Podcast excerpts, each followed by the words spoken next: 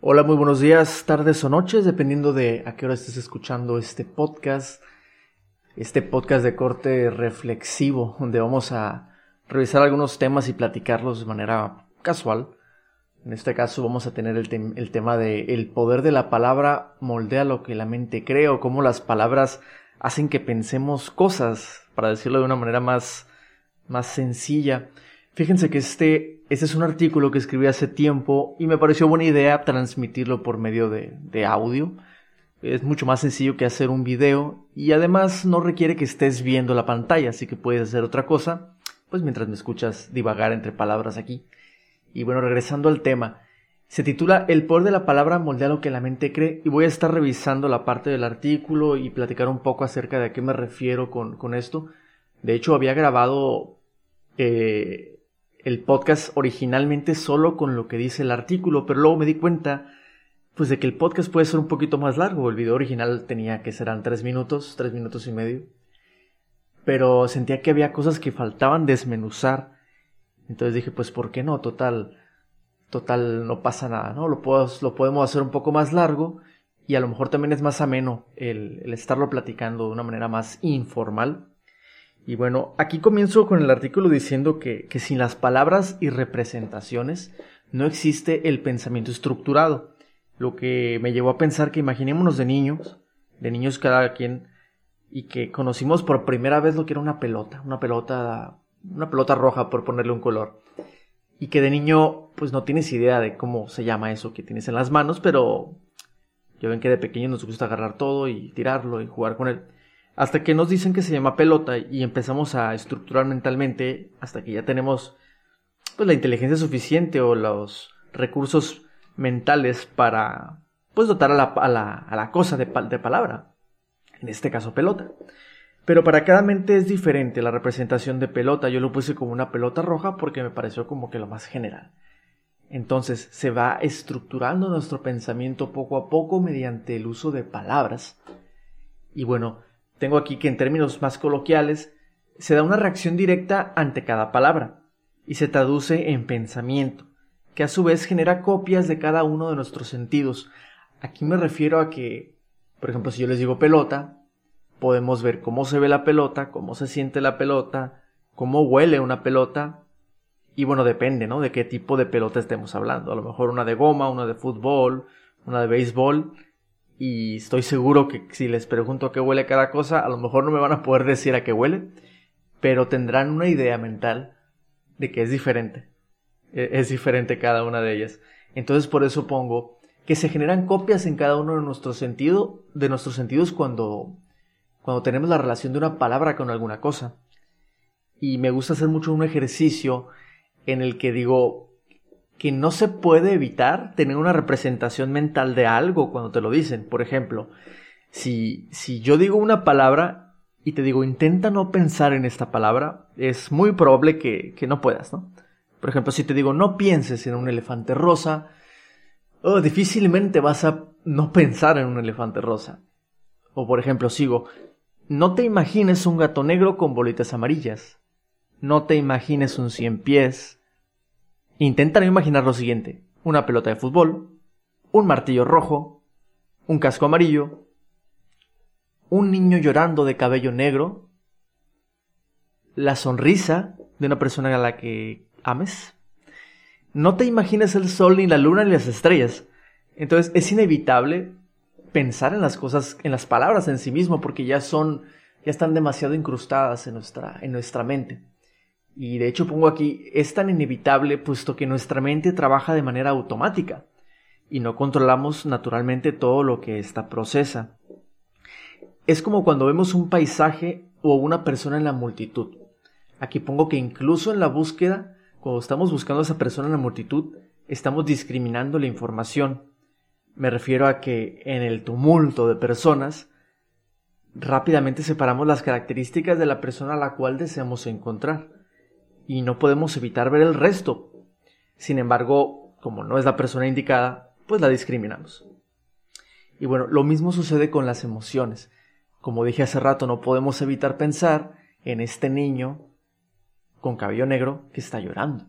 No podemos evitar pensar en un gato negro con bolitas amarillas ni en un elefante rosa. Y cada una de estas palabras que nos evoca una imagen podría también tener que ver con las emociones. Por ejemplo, al escuchar un insulto, nuestra mente lo vuelve real. Por lo que no son solo palabras, no son palabras que se, lleva el viento y nada más. Es casi como un golpe directo. Es decir, nos dicen una, una palabra, nos un insulto, y tu mente instantáneamente lo procesa y nos hace sentir algo, ¿no? Entonces, ¿cómo le hacemos para evitar traducir ese mensaje que llega a nuestra mente de una forma tan rápida? Es sumamente complicado porque es automático. Aquí pongo que, que hemos de hacer uso de nuestra inteligencia para discernir primero de lo que escuchamos, luego de lo que procesamos, y en ese estado, pues intentar evitar que se integre como información real en nosotros. Si alguien, por ejemplo, a una chica le dices, el día de hoy te encuentras hermosa, automáticamente la palabra hermoso es algo, es algo bueno. Entonces esta chica probablemente vaya a sonreír. Depende cómo lo digas, ¿no? Pero es probable que, que sea rápido la, la, relación entre lo que se dice, lo que se piensa y lo que se siente. Por eso las palabras hieren más que una bofetada. Eh, pues la herida se cura rápidamente, pero al engarzar ideas negativas en nuestra estructura de pensamiento, puede acompañarnos durante toda la vida, creando situaciones desfavorables en nuestra mente. Es decir, imaginemos que desde niños nos están diciendo, pues, que somos malos para saltar.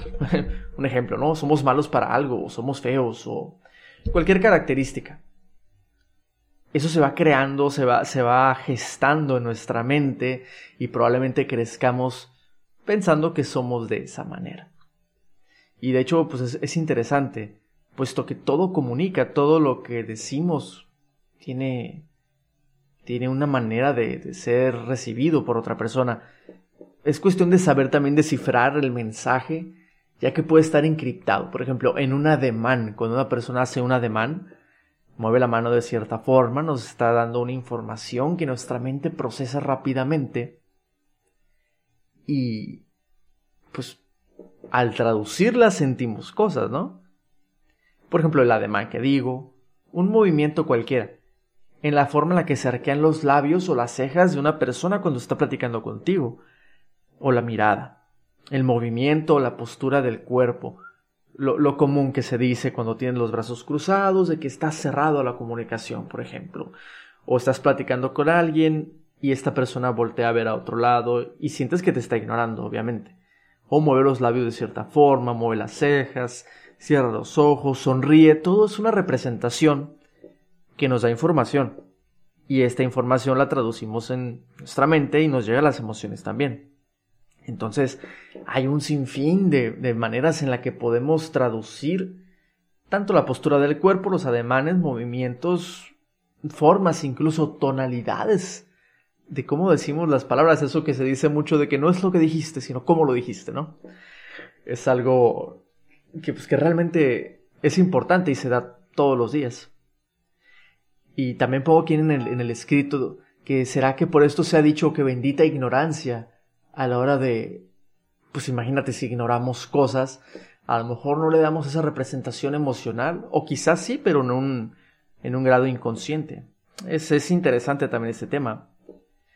O puede ser, aquí de hecho digo, es incluso, es posible incluso que no seamos conscientes de toda esta información, o que a lo mejor sí, y haga mella en el interior de cada uno de nosotros. Y es probable que tengamos diferentes capas en donde en lo más burdo de la inconsciencia seamos víctimas desde la infancia de muchos mensajes encriptados que sin saber nos van formando y poco a poco llegar a un punto de conciencia donde nos demos cuenta y comencemos a decidir lo que mejor nos va. Es decir, imaginemos que desde chicos, desde la infancia, no tenemos esa capacidad crítica de, de discernir entre lo que nos dicen, lo que creemos, lo que queremos y lo que queremos ser en el futuro. Es decir, si te dicen que siempre eres malo para X cosa y tú la crees, pasa de la palabra a la información mental, a tu creencia y a que en un futuro seas de esa manera. Afortunadamente, a como vamos aumentando nuestro conocimiento y vamos creciendo, pues somos más críticos y podemos discernir en, en tantísimas cosas, ¿no? Y es como podemos reestructurarnos a nosotros mismos y crear las personas que queremos ser. Y bueno, sin duda todos estos temas dan para muchas más letras y continuaré indagando al respecto, no cabe duda. El poder de la palabra moldea lo que la mente cree en muchos, pero muchos niveles. También me gustaría, pues, bueno, hablar de tantísimos temas, ¿verdad? Pero lo voy a dejar para siguientes podcasts. Los iré subiendo. Esto lo voy a subir, que será en Spotify, en, en YouTube también, en algunas otras plataformas como SoundCloud.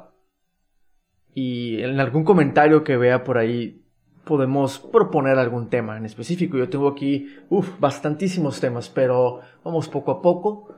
Y les agradezco por haber estado escuchando estos minutos lo que quiero compartirles acerca de el poder de la palabra moldea lo que la mente cree. Hasta la próxima.